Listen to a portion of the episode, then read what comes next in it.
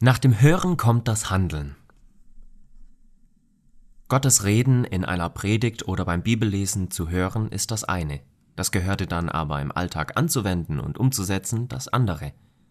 Wie das eine Frau in der thaideutschen Gemeinde Chiang Mai praktisch erlebt hat, davon berichten Martin und Kirsten Hoffmann.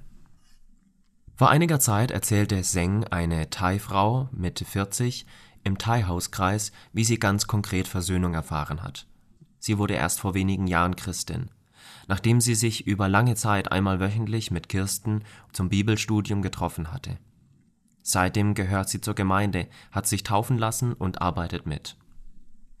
In einer Predigt hörte Seng, wie Gott uns in seinem Wort zur Versöhnung auffordert, wenn wir Streit mit jemand haben. Das traf sie mitten ins Herz, denn das Verhältnis zu ihrem Bruder war seit vielen Jahren zerrüttet. Also nahm sie sich vor, ihn zu besuchen und die Beziehung zu klären. Als sie es getan hatte, erzählte sie den anderen Hauskreisteilnehmern fröhlich davon, wie sie das Wort Gottes ernst genommen und dadurch Versöhnung erlebt hatte, dass sie auf ihren Bruder zugegangen war. Vergebung trotz Abzocke Wie in Europa versuchen auch hier organisierte Banden per Telefon oder über das Internet gutgläubige Menschen um ihr Geld zu bringen. Leider wurde auch Seng vor wenigen Monaten das Opfer solcher Betrüger Tragischerweise verlor sie dabei ihre gesamten Ersparnisse.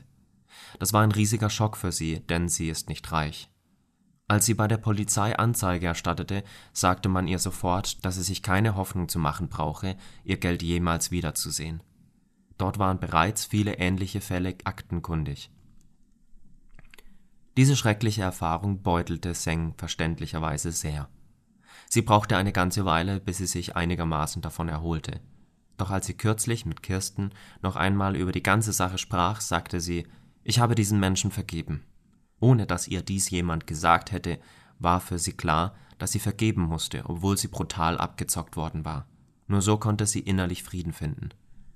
Wir staunen immer wieder darüber, wie die Frauen aus dem Thai-Hauskreis geistlich wachsen, und zwar dadurch, dass sie das, was sie in den Predigten und in den Bibelarbeiten hören, einfach ernst nehmen und in ihrem Alltag umsetzen. Damit werden sie uns oft zum Vorbild